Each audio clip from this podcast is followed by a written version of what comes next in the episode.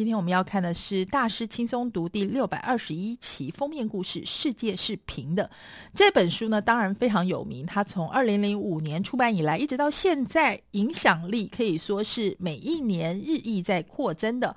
而它其实也是一部二十一世纪的简史。世界变平了，为什么呢？因为透过网络连接在一起了，它让你有机会走向世界，也让世界可以走向你。尽管充满各种合作的希望，但是也各种竞争的压力。获胜的关键在于你能不能够快速应变，趁势而起，才能够不被这股潮流吞没殆尽。我们来看呢，它的作者当然就是大家都很熟悉的汤马斯 ·L· 弗利曼，他是《纽约时报》外国事务专栏作家，从一九八一年呢就担任《纽约时报》的财经记者，专门报道石油输出国家。组织以及石油相关新闻，后来呢也负责率领外交、白宫以及国际经济记者团队，三度获普利兹奖。而我们来看看世界是平的一个超连结的世界，全球化三点零。许多人对于反恐战争和美国对于九一一恐怖攻击事件的反应相当注意，却没有留意到全球化已经走到一个新的阶段。用软体业的版本号来说明呢，全球化三点零已经降临，而标记它的主要力量。将来自于个人，而不是组织。至于把世界变平，有十个推动力量。这股扁平化过程的发动力量以及引擎式，通常呢被冠以全球化的标签。无论公司或国家是不是抗拒改变，全球化是势不可挡的。它造成的扁平世界以及所有价值服务为基础的各种复杂供应链变得可行。我们来看推动以一，就是一九八九年柏林围墙倒塌。柏林围墙在一九八九年的十一月九号被推倒，是一个有高度象征意义的行动。它是以自由市场经济是获取成功的方式，而不是信赖国家或是中央控制机制。而推动力量二呢，是一九九五年的网景 Netscape。公开上市。尽管网际网络在一九九一年就公开供大众使用，但是，一九九五年网景公开上市之前，全球资讯网的概念始终没有获得任何商业注意。所以呢，网络浏览器是当代历史最重要的发明之一。接下来看推动力三，是工作流的软体。工作流软体让位在不同办公室的人可以合作无间，一起创造你可能在意的数位内容。这是奠基于一套标。标准化协议的基础设施而来，这些协议让电脑之间可以透过网络沟通，而不用靠任何人为介入或者两家公司事先约定。而推动力四呢，是开放原始码或者上传资料。开放原始码呢，是社群开发的软体，不受任何大型企业控制。新软体的开发跟设计是由一群使用者构成的社群，以免费的方式共同努力完成。为了促进这件事情，这些人上传他们的作作品到一个网址，让所有人都可以取得。而推动力五呢，叫做外包，因为外包呢，把工作发包到另一个薪资较低的国家，一直备受争议，而且招来大量负面宣传。尽管如此，外包势不可挡。只要业界任何一家公司走上这条路，其他所有人就有很大压力，应该要采用同样的方法。而接下来推动力六呢，是境外生产。境外生产是一家公司把它的工厂以及整套作业迁移到另外一个国家，以同样的方式，但是比较低的成本制造产品。推动力七呢，是供应链协同工具。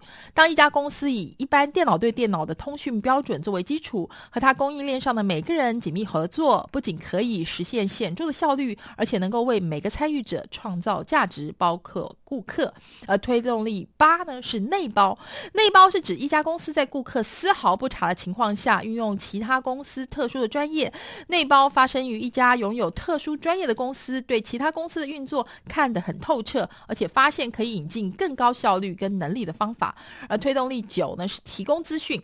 提供资讯是指一个人有能力建立他们自己个人的资讯、知识以及娱乐供应链的能力，在即时的情况下，可能包含携带一个行动电话或者是网络存取功能的个人数位辅助设备，让你可以在网络上搜寻所有你要知道的事。而推动力十呢，是增强技术或者类固醇。新的技术不断的出现，会增强所有推动扁平力量。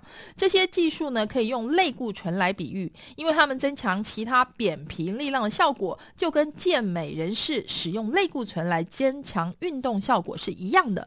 事实上呢，全球化三点零已经发生三大汇流。第一个呢，是创造出新的商业平台，全球化且由网络促成。这个平台呢，可以供世界各地数以百万的企业或个人使用，靠他们自己的点子开始创业、拓展业务以及获利。第二大汇流呢，是创造出和人们和公司水平合作的新方式，各组织不再需要阶层组织，将带来深远的好处。个人将会和公司合作，发现全新而且有趣的方式，在商业交易中创造更多的价值。三，大约三十亿人口加入目前的商业市场，包括中国、印度、俄罗斯、东欧、拉丁美洲跟中亚开放边界，参与市场自由竞赛。接下来呢，我们来看应对策。变平的世界跟三大汇流将对美国开发中国家企业以及地缘政治造成深远影响。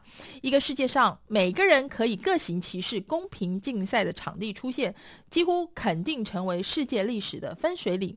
我们来看影响一，那就是自由贸易的龙头宝座。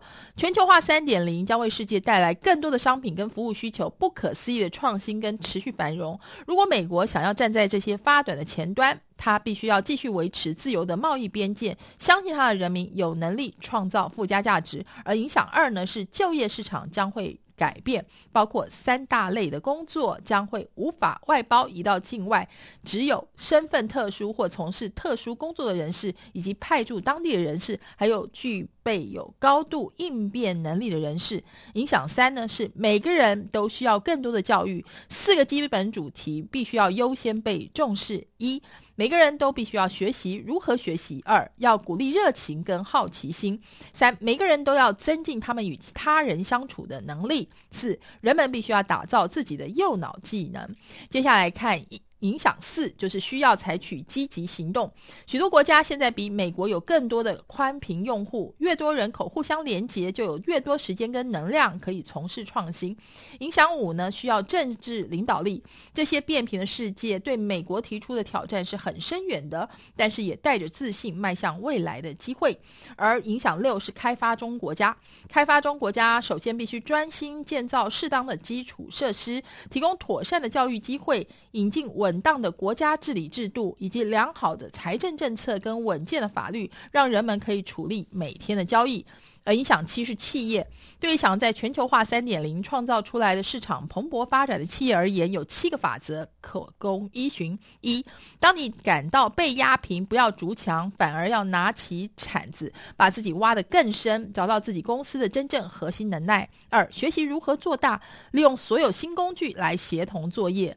三、学习如何做小，提供你的顾客必要的工具，让他们自己做大。四、记得呢，在一个扁平的世界，最优秀的企业是最佳协作者。五、经常便是你最擅长的事，就能够保持健康，然后把其他外包出去。六、外包制胜。但是不要缩减你的人力。七，做一个主动的社会创业家，找到实际的方法，帮助开发中国家的人民获得成功。你想八，地缘政治，全球化三点零有可能深远的影响国际间的关系。